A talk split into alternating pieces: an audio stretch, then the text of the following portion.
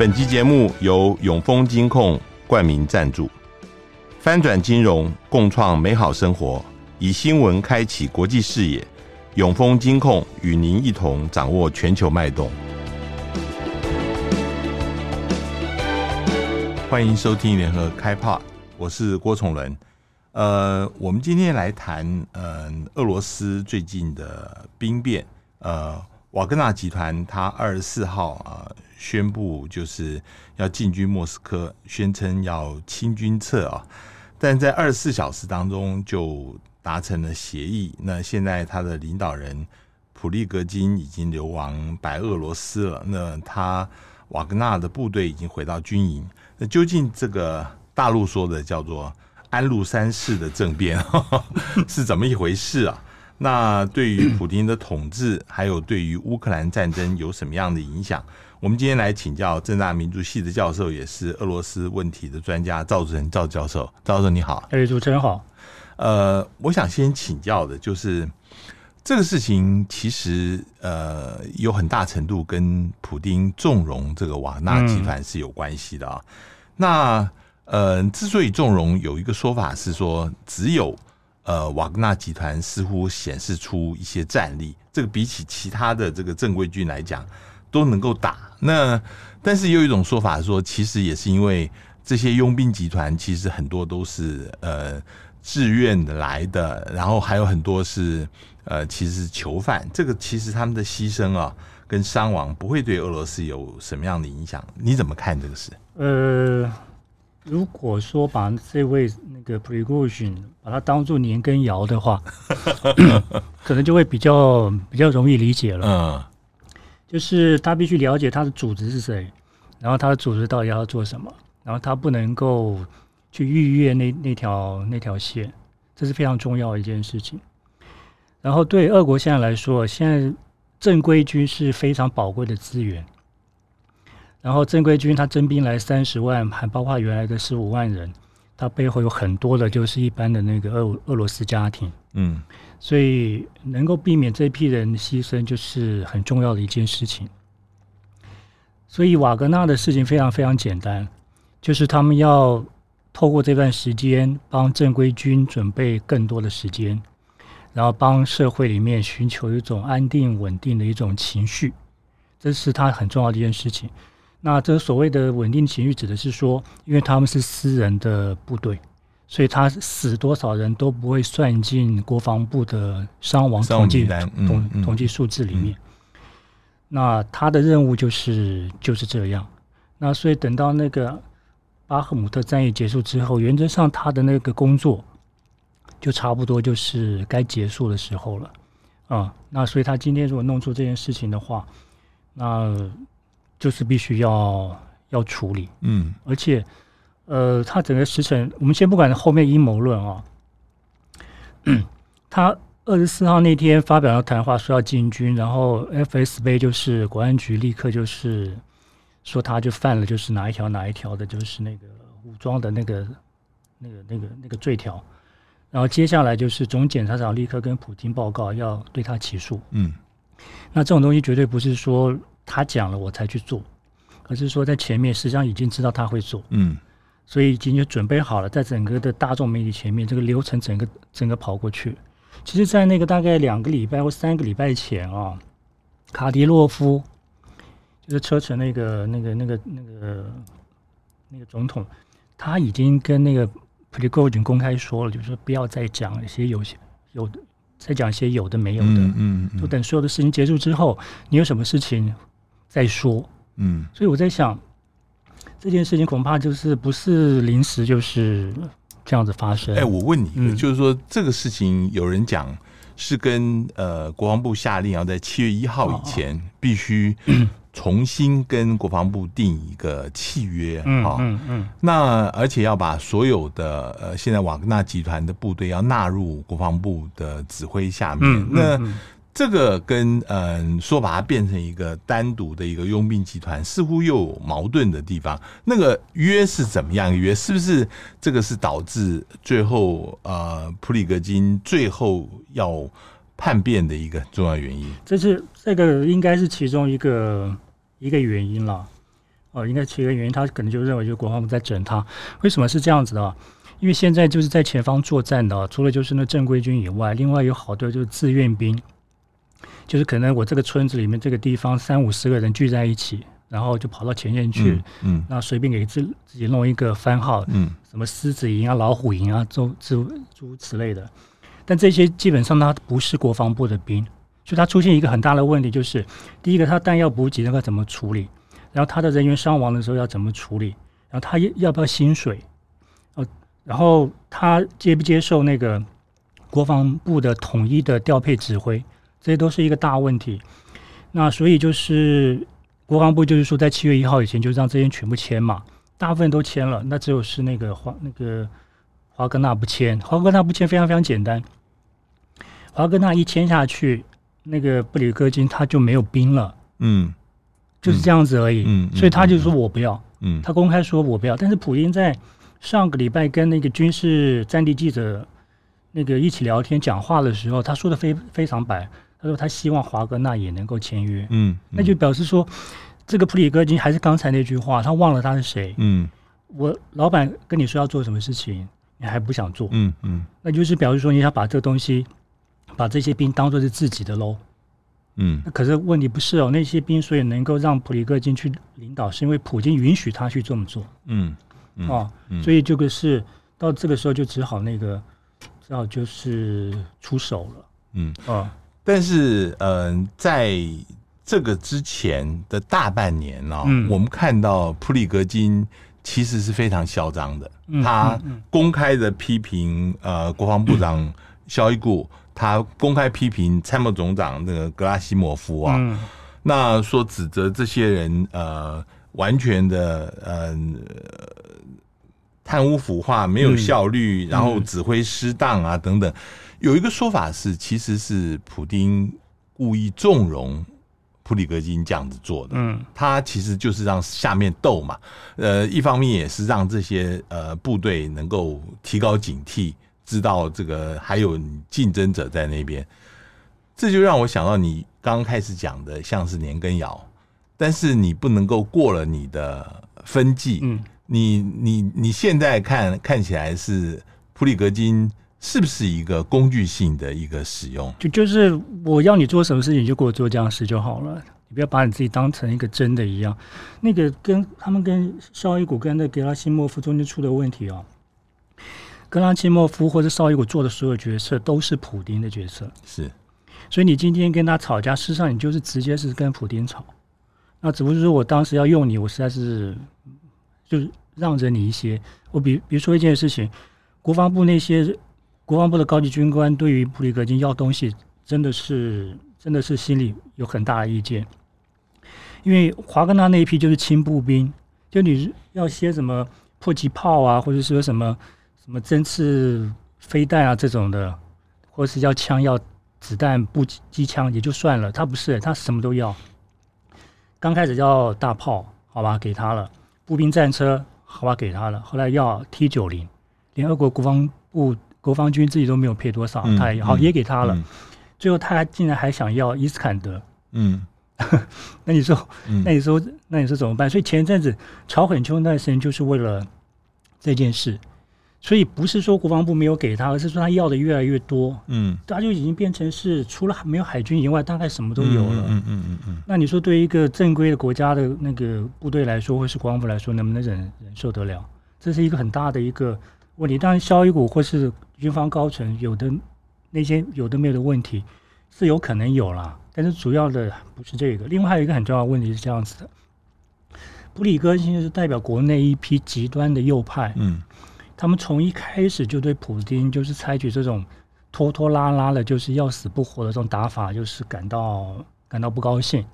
就就是有位像一个叫亚历山大·杜金的他们那批人，嗯嗯嗯嗯嗯，就说普京是叛国贼，为什么他应该一开始就是把基辅整个轰掉？嗯，泽连斯基要斩首，嗯、死多少人都没有关系。嗯嗯嗯嗯，普利戈金就是这样子的。对，他讲过非常非常多次。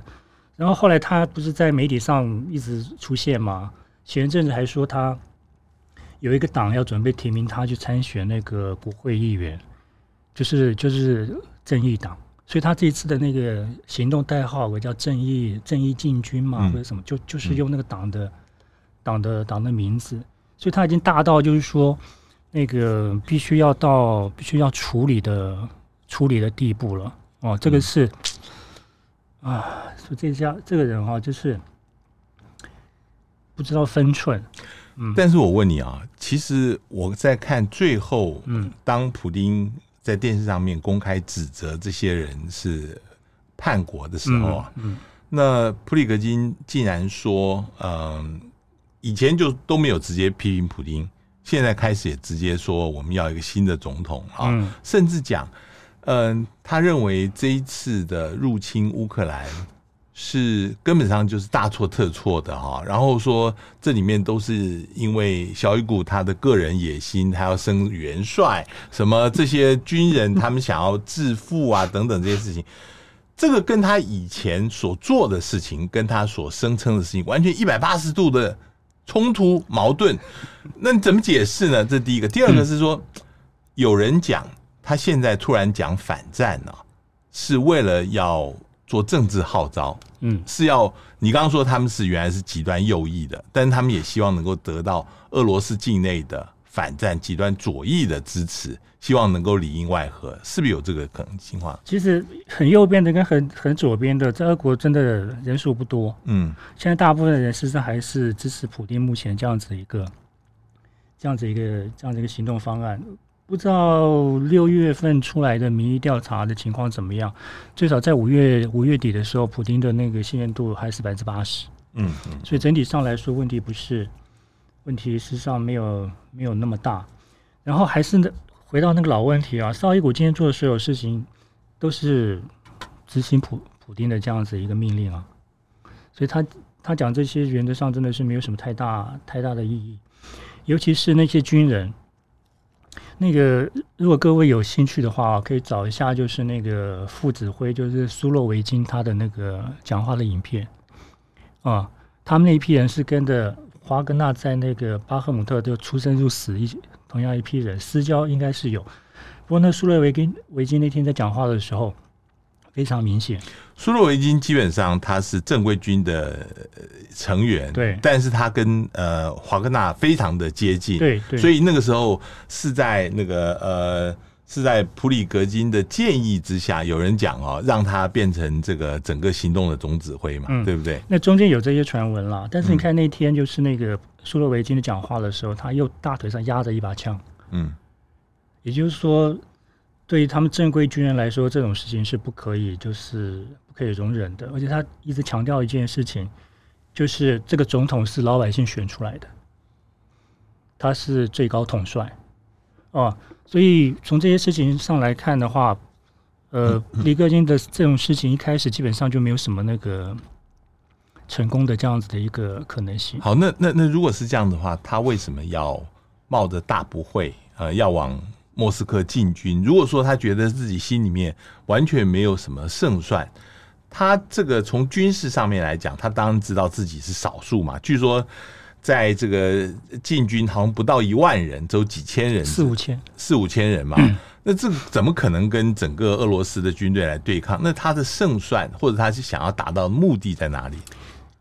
所以这个人就是不知道哪哪哪根筋不对。嗯，真的是这样子一。说真的，现在已经是什么时候了？他还他还搞这个？那个他在罗斯托夫不是控制了那个南方的那个战区的战区司令部嘛？那个有好多的影片都跑出来，老百姓直接问那些华格纳的士兵说：“你们到底有没有听到总统讲的话？嗯，那你们到底是不是保卫国家的人？嗯，也就是说，我就是说他不知道他到底是发生什么，他到底怎么去想想这些，想想这件事情？那。这件事情发生之后啊，就是像这种事情啊，有一要如果要成功，有一个很大的一个前提。老实说，倒不是说你到多少人、多少军队的问题，而是说，就整个的那个社会跟国家的环境，就是要能够同情你或支持你，你才可能成功的。对。可是可能可可是显然不是，它包括就政治人物、各式宗教人士，还有一般老百姓、意见领袖，还有地方的首长什么的，全部都是反对。嗯，没有一个是是是是赞成的，嗯，而且通通都讲同样的一句话，在这个论述过程中间啊，普丁的名字是没有被提很多的。嗯，最提到最多的就是总统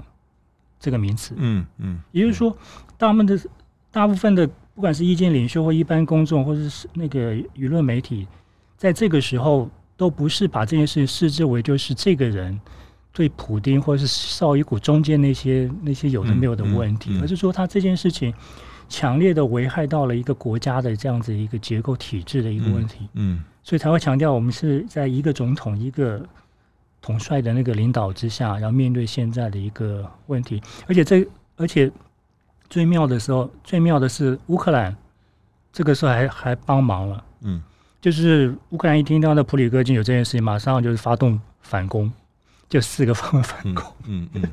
那马上落实了一件事情啊，嗯嗯嗯、就是说你这个人是不是跟外面就是勾结，嗯，嗯。所以所以他这个后面看一看，大概也就是也就算了，嗯，真的是没有办法，那个真的是没有人支持他的，因为正好乌克兰就给了他这一把这把枪，就是让他去、嗯、去去去付出来，就是关于这个跟外面勾结，外面有很多传说啊，比如说尤其是乌克兰的呃军事情报局。跟他之间，呃，有一些好像有一个说法是军事情报局局长跟他有见面，然后也有一个说法说那个时候他呃离开那个巴赫姆特，呃，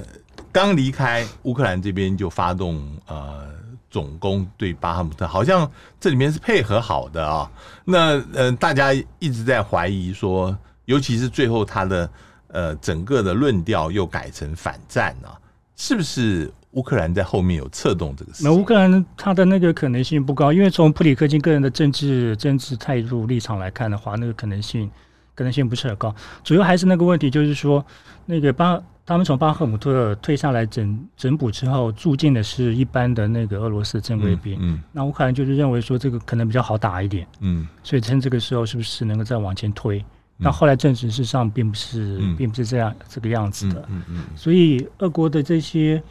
这些的那个征召，从去年九月征召出来的这批这批部队，经过这大半年的那个休整跟训练的话，老实说是维持了一定的那个基本的、嗯嗯、基本战力。嗯，哦，这个是应该是可以肯定的。嗯，而且俄国方面目前为止，那三十万兵真正投入进去的大概十万人左右。嗯，嗯还有二十万，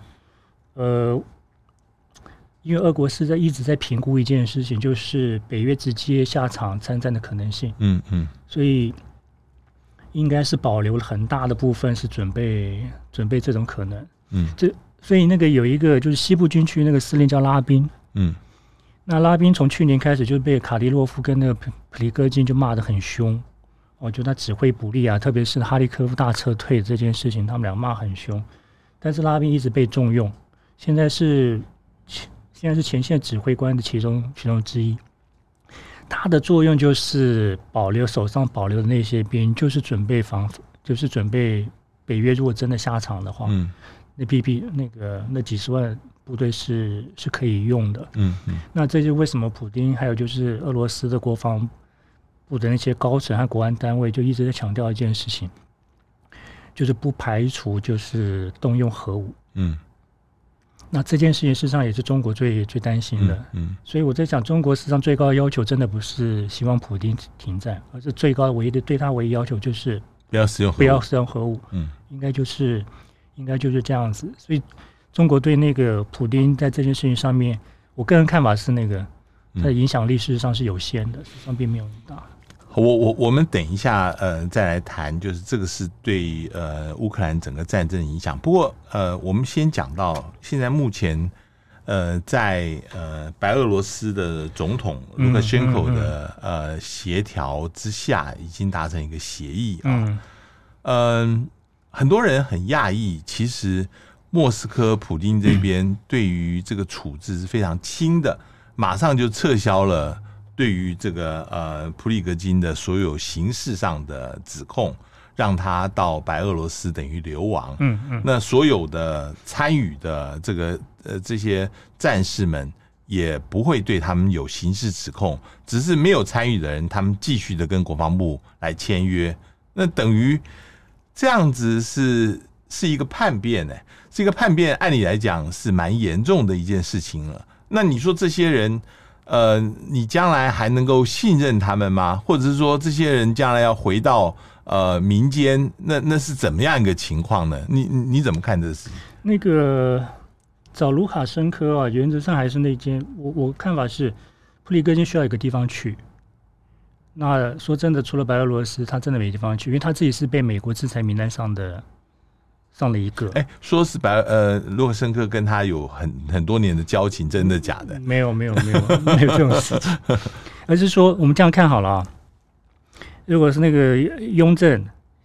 想要找这个找这个年羹尧，对吧？但是又很气他，不想跟他讲话，嗯，所以找了一个找了一个人中间这样子穿梭，应该就是然后。这样穿梭，但是这个人又跟着这个组织又拼死拼活那么多年，那你说他一点功劳也没有嘛？那也那也说不过去。所以能送到一个就是能够接受他，然后当然你眼皮子底下还能看着他，就不会再再惹事。哦，那那唯一的就是就是白俄罗斯了。那你的意思是说，现在这个呃普里格金就像是那个时候年羹尧变。变成杭州将军不杀你，但是 然后会有人看着你。嗯嗯。所以，所以普利戈金这个这个人，他在俄国的所有的事情，应该事业应该全部会结束。嗯。但是我我我的看法是，以普京的个性来来说的话，华格纳这个集团应该是不会被在俄国经，当然是不会再有什么什么什么活动可言了。但是他目前在非洲经营的那些企业，原则上可能不会，嗯，也不会怎么去去管他，嗯，就让他在外面自己去。去去弄吧，而且说真的，这一批人老实说还蛮管用的。就有时候，如果政府真的是不方便出面，要写什么肮脏事情要做的话，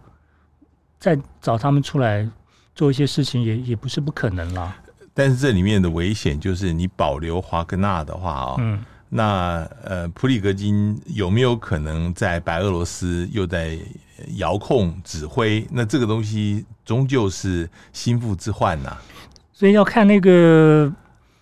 普丁跟那个卢卡申科那两次电话谈话里面，到底还谈了些什么像其他的事情？嗯，哦，嗯，那我是认为就是卢卡芬卢卡申科负有监督跟管理，嗯，那个普里戈金的这样子一个一个任务了。嗯嗯嗯嗯。那至于说有些人会说，那那些那些华格纳兵会跑到白俄罗斯，然后重新跟着普里戈金又又搞那个私人武装部队，我认为那可能性。不是很大，因为呃，卢卡申科自己前几年也碰过那个政变的情况嘛，嗯，选举的时候闹得很凶，嗯嗯，所以以他的那个经历上来看的话，应该也不至于会允许他去做这些事情，嗯，那现在就是说，那叛变的参加那个普里戈金那批人啊，虽然说没有刑事追诉，但是回到营地之后，应该也不会让他们待着，嗯嗯。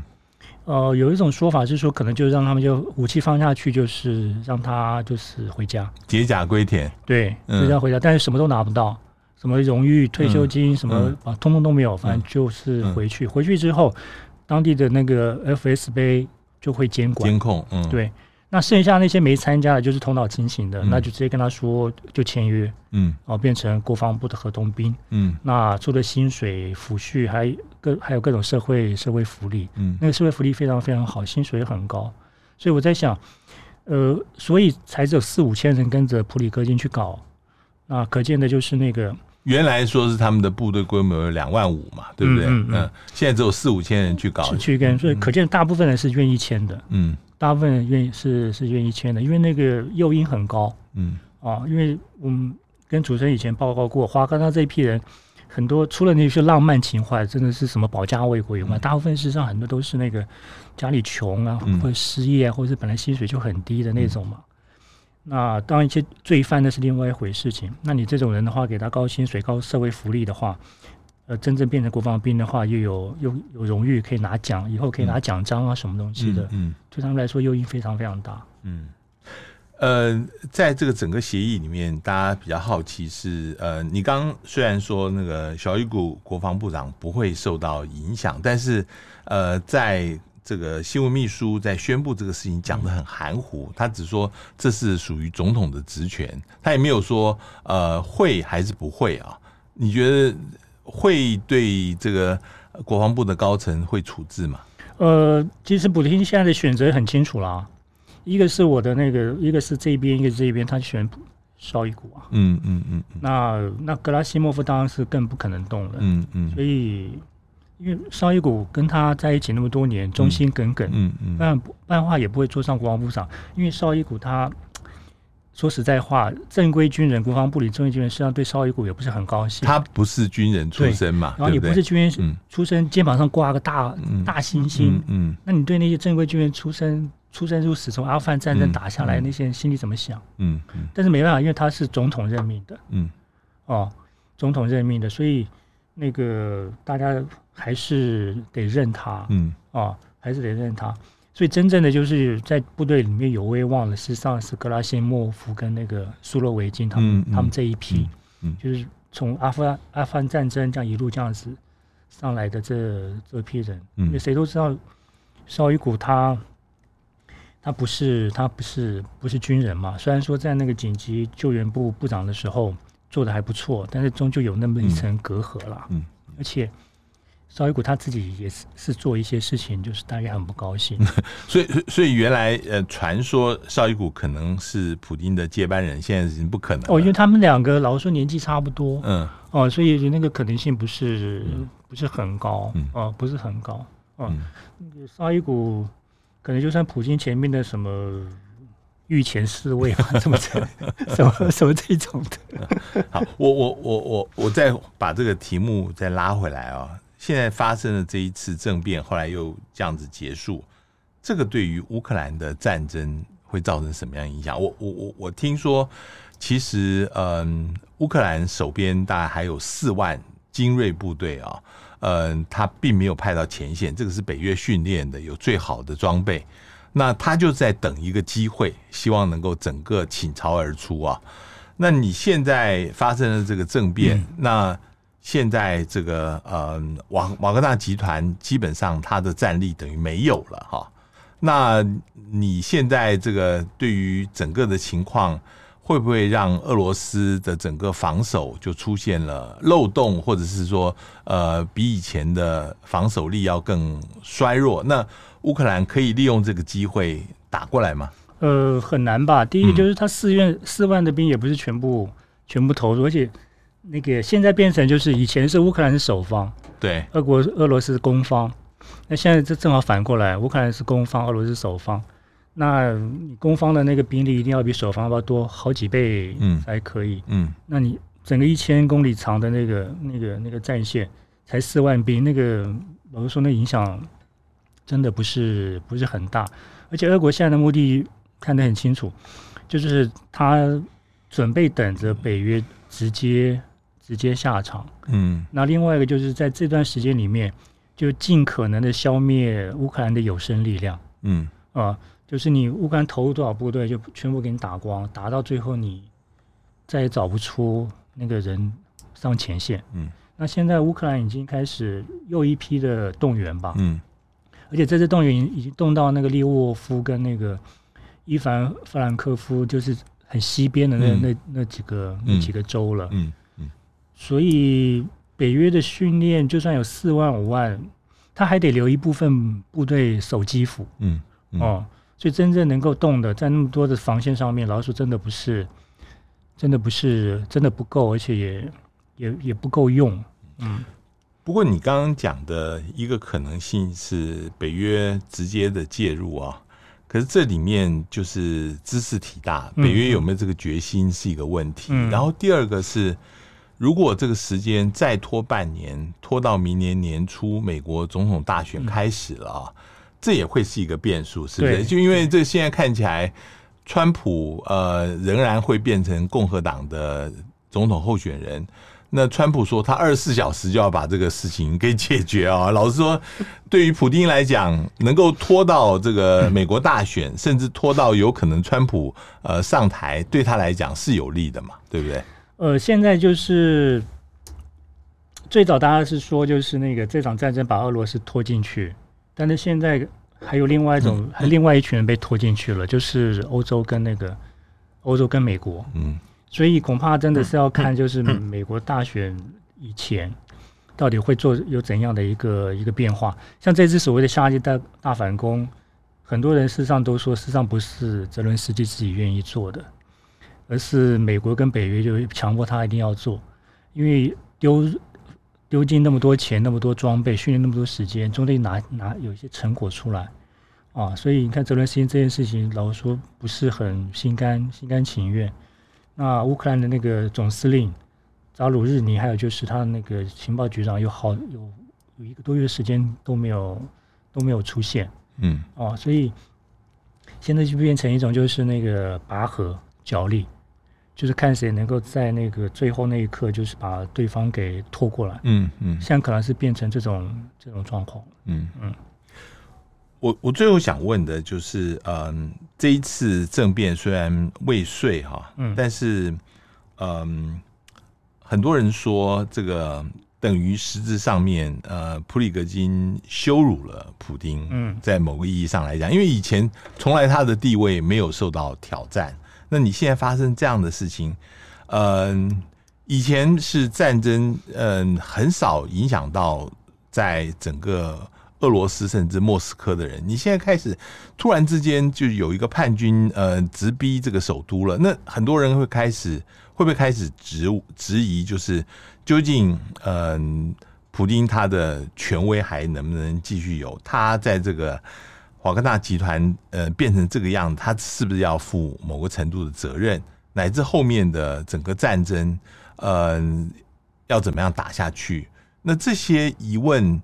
呃，会不会对普丁会有影响？你你说，呃，上一次的民调是百分之百分之八十哦，对。那接下来他会不会受到冲击？呃，等到六月份那个民调出来的话，大概就可以可以观察一下。但是我认为那个影响应该不是，应该影响不是不是很大，因为从一个角度上来看，没错，普丁受到羞辱，可能会影响到他的权威性、威权性。但是另外一个角度上来看，也证明了一件事情，这个事情二十四小时结束，就表示他威权性，它它的那个整个基础是稳固的。嗯哼，事实上并没有人到没，并没有人能够动摇动摇他，嗯，甚至有可能因为这件事情，反而就是他的那个支持比以前会更更稳固。嗯，所以这就看那个我们要怎么去想想这样子一个事情。但是对就我的看法来说，我比较倾向后面那种。嗯，后面那种看法，嗯，嗯，因为他能够在二十四小时内就解决这件事情，除了他自己本身的个人的特质以外，还有就是他有大量的就是外部的那个支持，嗯，那这外部支持绝对不是少数的军方的高层将领或者是那个国会议员就可以达到的，而是在一般的老百姓里面，恐怕会把这两个中间要选的话，会选普京，嗯，普京那一边，嗯嗯嗯嗯，我个人看法是这样子，嗯。我我我最后想问一个事情，就是呃，跟中国大陆之间的关联。嗯，这一次呃发生这个事情，普京有跟一些国家打电话，跟他们说明啊，这里面包括土耳其，包括哈萨克斯坦啊，当然白俄罗斯有嘛啊，可是没有打电话的给北京啊。那是不是表示其实他跟北京的关系没有这么近？没有大家所想象，或者是如北京自己想象的这么近啊。然后他打电话给哈萨克，其实哈萨克的反应还蛮冷淡的，说这是俄罗斯自己的事情，内部的事情。那嗯，也没有说是表示支持哪一方的意思。呃，你怎么看这呃，普丁打电话说明这个事情呢？哈萨克去年。闹过政变呐、啊，那个时候是是普丁派部队去帮忙他的，对不对？土耳其那个也被政变了、啊，白俄罗斯也被也被政变啊，啊所以我觉得他就是一轮通报啦。啊。因为再怎么样，就他的那个俄国，他的周边的那个几个盟，那个欧从欧亚经济共同体，还有就是那个呃，还有就是那个集体安全组织来说，还有就地缘关系上来说，就这三个国家就是核心，所以先把这些说明白了。那个大家彼此心领神会一下哦，看他会怎么做，这种情况大概大概大家都可以了解。另外一种可能啦，可能是安排就是把普里戈金送去哪，嗯、那肯定哈萨克是不会要的啦。嗯，那土耳其可能可能也不要，可能可能最后就是卢卡申科就说好，那那那我那我收收着算了。嗯嗯、呃，那中国的话当然不可能跟他谈这件事情了。嗯嗯嗯，那个。普丁那么一个那个骄傲的人，他怎么会把这件事情跟习近平说谁对谁说？嗯，不会啦，我觉得这个这恐怕是另外另另外一个层层面上的一个问题。是是，非常谢谢那个赵教授今天接受我们访谈，呃，谈这个呃，我想这个事情呃。呃，应该还是值得大家关注接下来的发展。谢谢赵教授，谢谢主持人，谢谢，也谢谢各位听众收听，我们下次见。搜寻 VIP 大 U 点 .com，到联合报数位版看更多精彩的报道。